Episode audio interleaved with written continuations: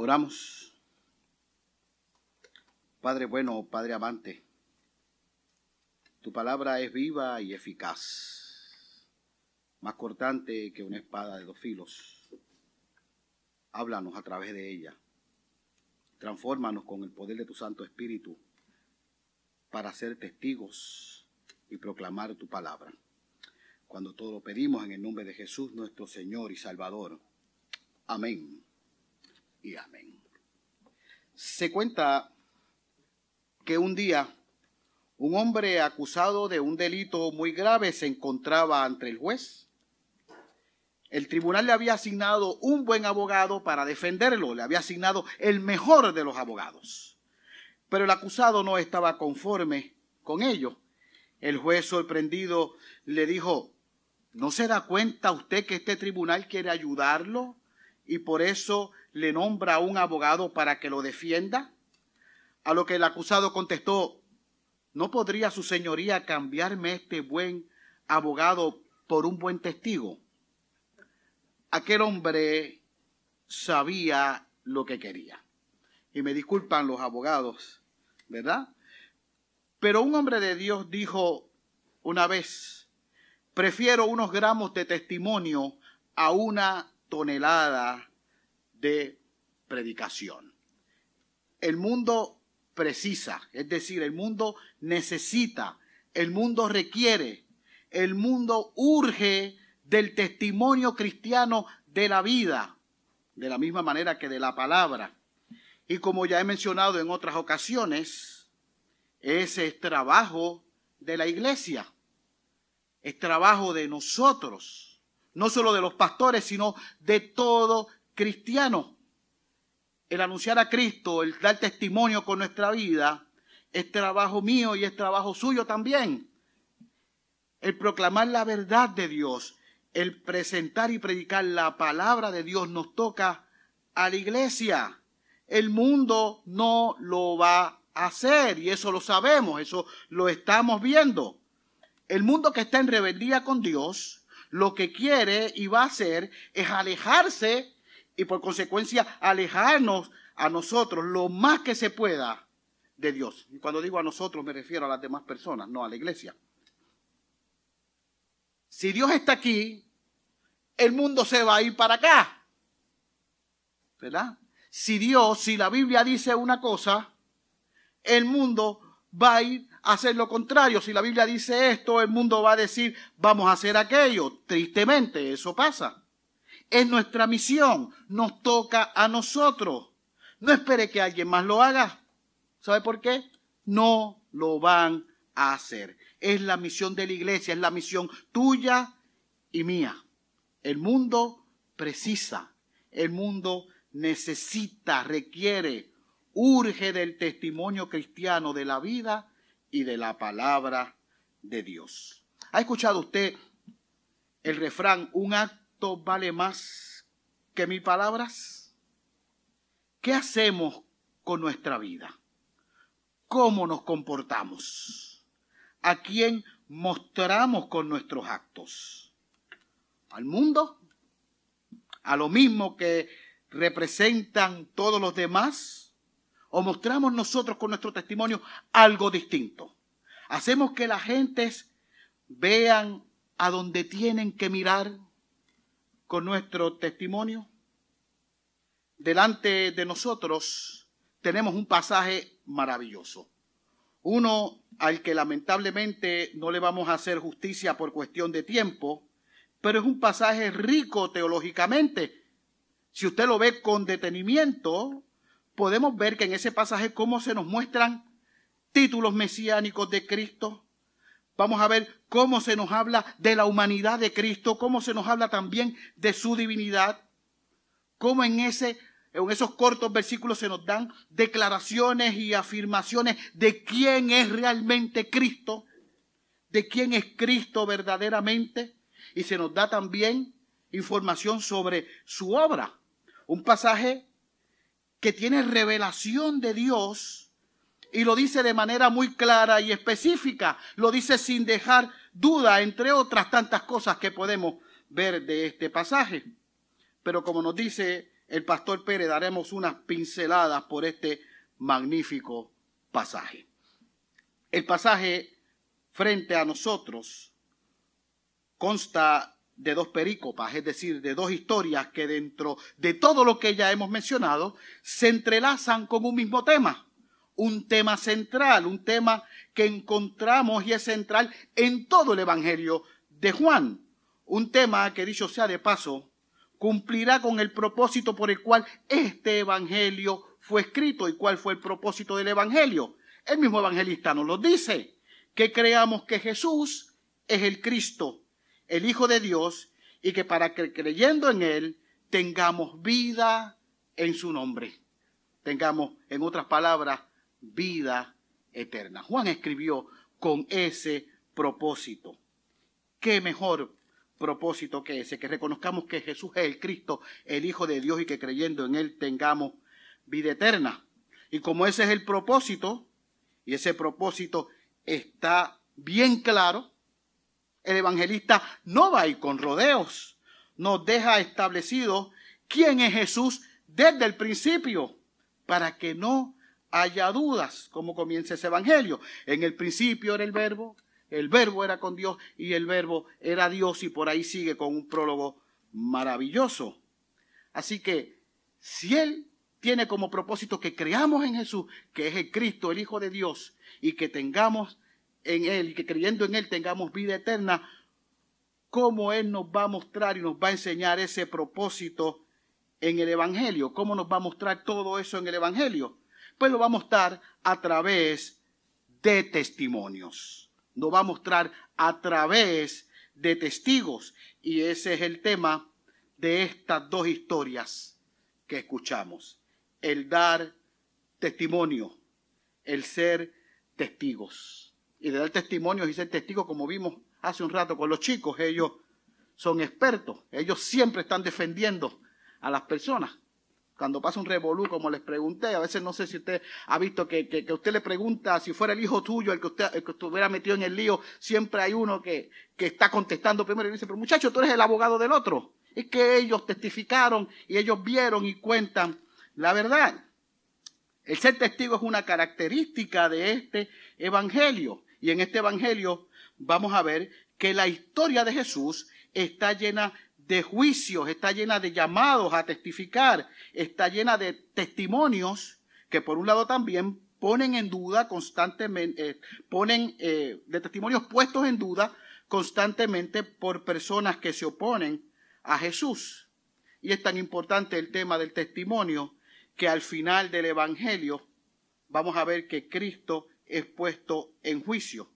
Y todo eso es tan importante que también vamos a ver al final cómo Jesús se nos va a revelar como el verdadero testigo de Dios.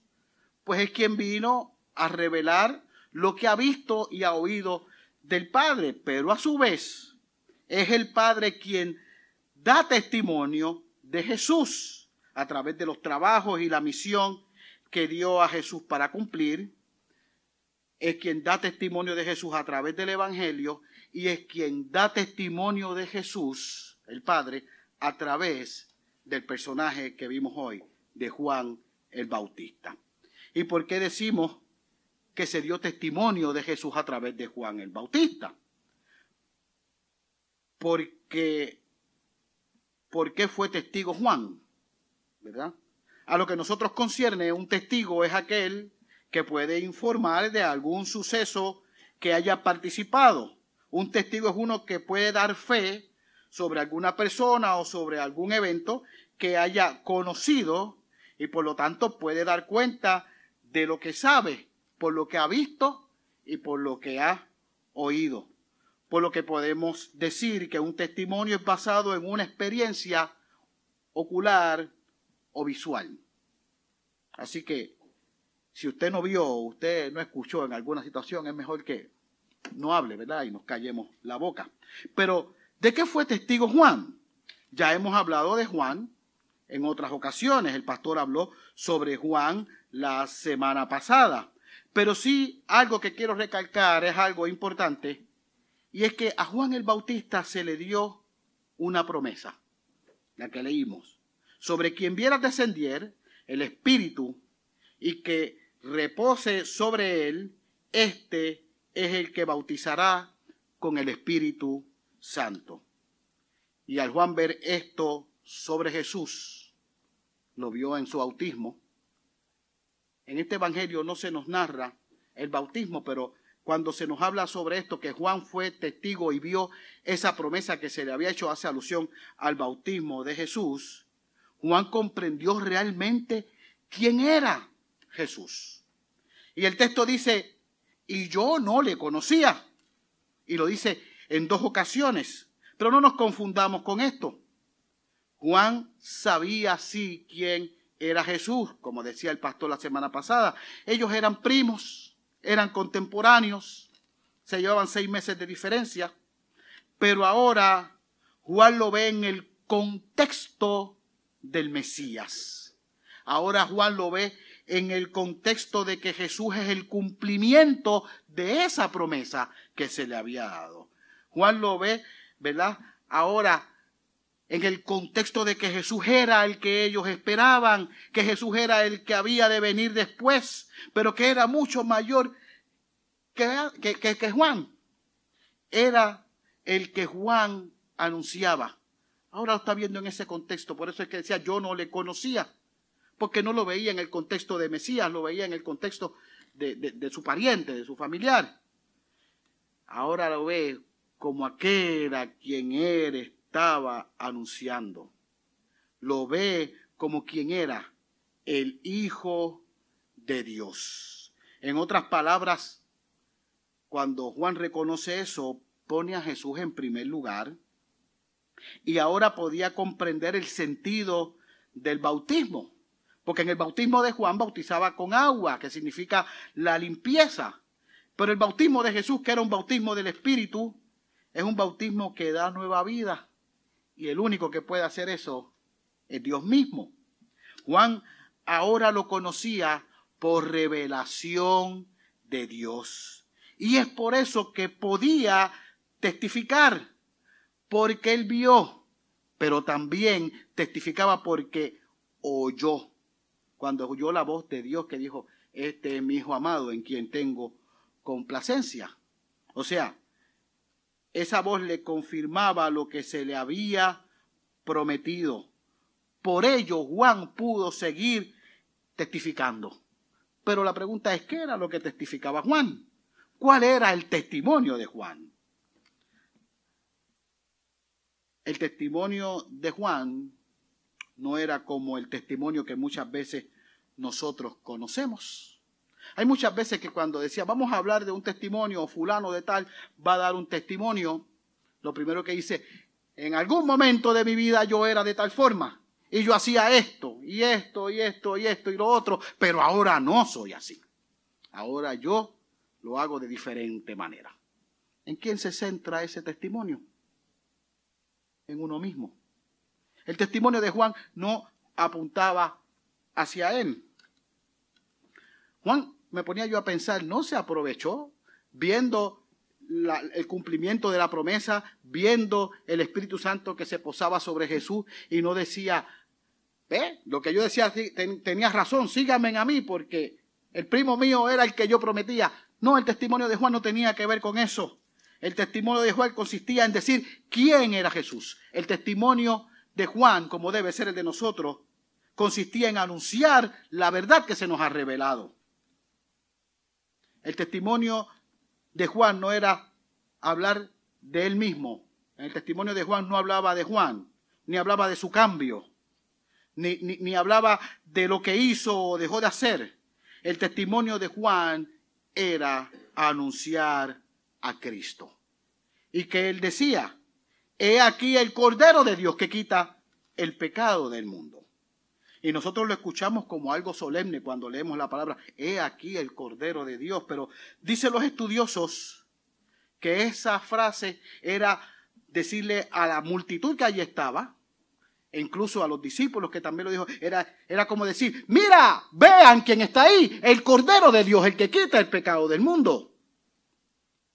¿Qué implica esa frase que dijo Juan, ese testimonio de Juan de ser el Cordero de Dios, o que Jesús es el Cordero de Dios que quita el pecado del mundo. Eso era algo común en la época de Jesús. Y dicen los, los estudiosos que podía referirse a varias cosas. El Cordero podía referirse al Cordero de la Pascua, al que sacrificaban para conmemorar la, la cena pascual de, la salida del pueblo de Israel de Egipto. Por otro lado, el cordero también podía significar el cordero del sacrificio diario, el cual en el, en el templo se, ofrecía a Dios por el pecado de, de, las personas. También puede hacer referencia el cordero a la profecía mesiánica de redención en Isaías, que vemos en el siervo sufriente, aquel que daba su vida por los demás. También puede hacer referencia al Cordero vencedor que podemos ver en Apocalipsis. Pero ¿sabe una cosa? Todos esos ejemplos o todas esas metáforas o ilustraciones a las cuales se hace referencia, todas son aplicables a Cristo. Cada metáfora sagrada, cada tradición del judaísmo, cada, cada señal del Antiguo Testamento encuentra su cumplimiento en Jesús. Pues el sacrificio de un cordero servía para calmar o servía para aplacar la ira de Dios contra el pecado del ser humano. El sacrificio de un cordero en esa época servía para pagar, para satisfacer y purificar los pecados del mundo y para traer paz entre el ser humano y Dios. El sacrificio de Cristo cumplía con esas mismas implicaciones. La única diferencia es que no había que hacer más de un sacrificio. El sacrificio de Jesús fue perfecto. Y testificar que Jesús es el Cordero de Dios es afirmar todo eso. No con un sacrificio diario, no con algo que hay que repetir en muchas ocasiones, sino que con Jesús como el Cordero de Dios, un solo sacrificio basta. Un solo sacrificio perfecto con Jesús como el Cordero de Dios trae propiciación delante de Dios por nuestros pecados.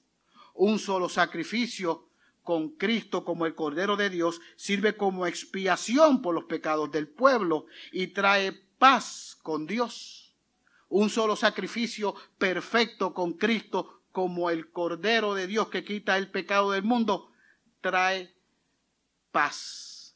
Esa paz que sobrepasa todo entendimiento. Esa paz que no es una paz pasajera ni es una paz terrenal. El sacrificio de los corderos cubría el pecado, pero el sacrificio de Cristo como el Cordero de Dios que quita el pecado del mundo quita el pecado. Y hay una gran diferencia entre esas cosas. Por eso dije y hablaba sobre lo maravilloso de este pasaje, pues desde el principio no solo se da testimonio de Jesús, sino que desde el principio se nos muestra y se nos presenta a Jesús. Y desde el principio del Evangelio ya se está mirando y se está apuntando hacia la cruz. Y para Juan eso es muy importante, reconocer y testificar de Jesús. Juan lo había visto, lo había vivido y ahora considera importante el compartirlo. ¿Consideramos nosotros importante compartir el testimonio de Cristo? Aunque traiga respuestas que a veces no nos gusten. Porque ¿qué respuesta trajo el testimonio de Juan? En primer lugar, que dos de los discípulos de Juan oyen esto y se van con Jesús. Comienzan a seguirlo. Para Juan pudo haber sido, hablando humanamente, una pérdida. Se le fueron dos. Pero fue una ganancia. Porque esos dos siguieron al verdadero maestro. En esa época era algo normal, ¿verdad? Eh, el que los discípulos escuchaban un maestro y lo seguían. El testimonio de Juan despertó en ellos la curiosidad de conocer a este maestro y de seguirle. Pero no solo bastó con el testimonio de Juan, ellos también tenían que vivir su experiencia. Ellos se van con el maestro y ellos siguen a Jesús. Ahora hay algo bien interesante. Jesús les pregunta a ellos, a esos dos que lo siguieron, ¿qué buscan? Una pregunta que Jesús espera que le contesten. Fueron las primeras palabras de Jesús en este Evangelio. ¿Qué buscan? Una palabra que va más allá de lo que se ve a simple vista. Una pregunta que se debía hacer cada uno que siguió a Jesús y una pregunta que nos debemos hacer cada uno de los que seguimos a Jesús. Una pregunta que se debe hacer cada uno que lee este Evangelio. Cada uno de nosotros también. ¿Qué buscan? ¿Qué buscamos? ¿Te has preguntado tú eso? ¿Qué buscas en Jesús? ¿Qué buscas en Jesús? que estando en este mundo las cosas nos salgan bien, que estando en este mundo no tengamos problemas, que estando aquí todo sea color de rosa, o siguiendo a Jesús se nos arregle los problemas, o siguiendo a Jesús no tengamos problemas financieros. ¿Qué buscas? Seguir a Jesús implica reflexionar, implica pensar, cuestionar, preguntar, responder y decidir. Y ellos contestaron, rabí, en respuesta al testimonio de Juan, ¿verdad? Le dice, maestro, ¿dónde moras? Es bien importante porque todo maestro tenía un lugar donde enseñaba y ellos querían saber dónde era que enseñaba Jesús. Ellos querían saber cuál era su posición. Ellos querían saber quién era Jesús, de qué, de qué trata. Pero en el original el verbo que aquí se usa es el verbo menos que significa permanecer, donde permaneces, pero es, ¿verdad? El verbo menos se utiliza para la relación de Jesús y el Espíritu Santo, para la relación que se usa entre Jesús y sus discípulos, entre el Espíritu Santo y los discípulos. El verbo que se usa aquí no significa solamente permanecer de manera temporal o, permanecer ¿verdad? Eh, eh, de manera espontánea, sino que menos es morar o permanecer, tener una experiencia transformadora con el Señor. El verbo que aquí se utiliza es para expresar el tener o vivir una experiencia que cambie su vida para siempre. Y que Jesús le contesta, venid y ved. Y dice el texto que los discípulos fueron. ¿A dónde? Yo no sé. No lo dice. Pero dice que ellos fueron. Y que ellos vieron. ¿Y qué vieron? Yo no sé. Pero no voy a especular tampoco. Si la Biblia no lo dice. Pero a dónde fueron y lo que vieron los transformó. El estar con Jesús, el vivir su propia experiencia, cambió sus vidas, transformó sus vidas. Yo escuchaba una vez que se nos hablaba, en esos juegos que uno hace cuando muchacho, nos decía, no es lo mismo Gil Pérez que Perejil, o no es lo mismo me río en el baño que me baño en el río. No es lo mismo los libros de texto que detesto los libros. No es lo mismo que te cuenten una cosa a que tú experimentes o viva la experiencia. Y al ellos ir y al ellos ver, también de primera mano se vuelven testigos de Cristo. Y por lo tanto, estos discípulos también tienen la potestad de anunciarlo y con su testimonio ser instrumentos para la obra evangelizadora. ¿Y sabe qué? Así sucedió. Después de haber vivido la experiencia, después de, de haber tenido esa transformación, ellos dan testimonio. Andrés halló a su hermano Simón y dio testimonio, le dijo, hemos hallado al Mesías, hemos hallado al Cristo. Y estos también son títulos que dan testimonio de quién es Jesús. Y le trajo a Jesús. Y si nosotros vemos a través de la historia de la iglesia, Pedro también vivió su experiencia. Conocemos muchas historias de Pedro, pero también fue testigo para unos tres mil que siguieron llegando. Así sucesivamente. Pablo vivió su experiencia con Cristo y también fue testigo y llegó a todos los gentiles. Y por ahí la cadena sigue. Y aunque no es parte de este pasaje, si leemos más adelante los versículos que siguen, pasa lo mismo con Felipe. Jesús le dijo, sígueme. Y Felipe fue y vivió su experiencia y llamó a Natanael. Y por ahí siguió con las mismas palabras. Le dijo, ven y ve. Vivieron su experiencia, conocieron a Jesús y siguieron testificando, dando testimonio de la transformación que hizo el Espíritu Santo de Dios en ellos. ¿Alguien te habló alguna vez a ti de Cristo? ¿Alguien alguna vez te presentó el Evangelio? Yo te voy a decir una cosa, si estás aquí sentado entre nosotros, o si estás viéndonos por internet, yo creo que sí, que alguien te habló del Señor. Y te digo más, si te has quedado hasta ahora, es porque has venido y has visto. ¿Eres tú un buen testigo de Cristo? ¿Cuál es tu testimonio? Y a veces podemos decir, pero es que yo no tengo nada que decir, yo no tengo ninguna transformación grande, yo no he hecho cosas maravillosas, yo no tengo nada que mostrar. No hables de ti. Tu testimonio debe ser presentar a Cristo, presentar a aquel que hace por ti y por mí lo que ninguno de nosotros podemos hacer.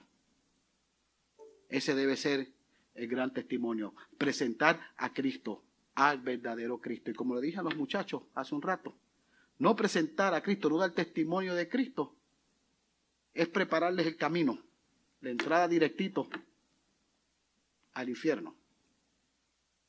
Es Cristo quien transforma, es Cristo quien cambia, pero nosotros llevamos el mensaje del Señor.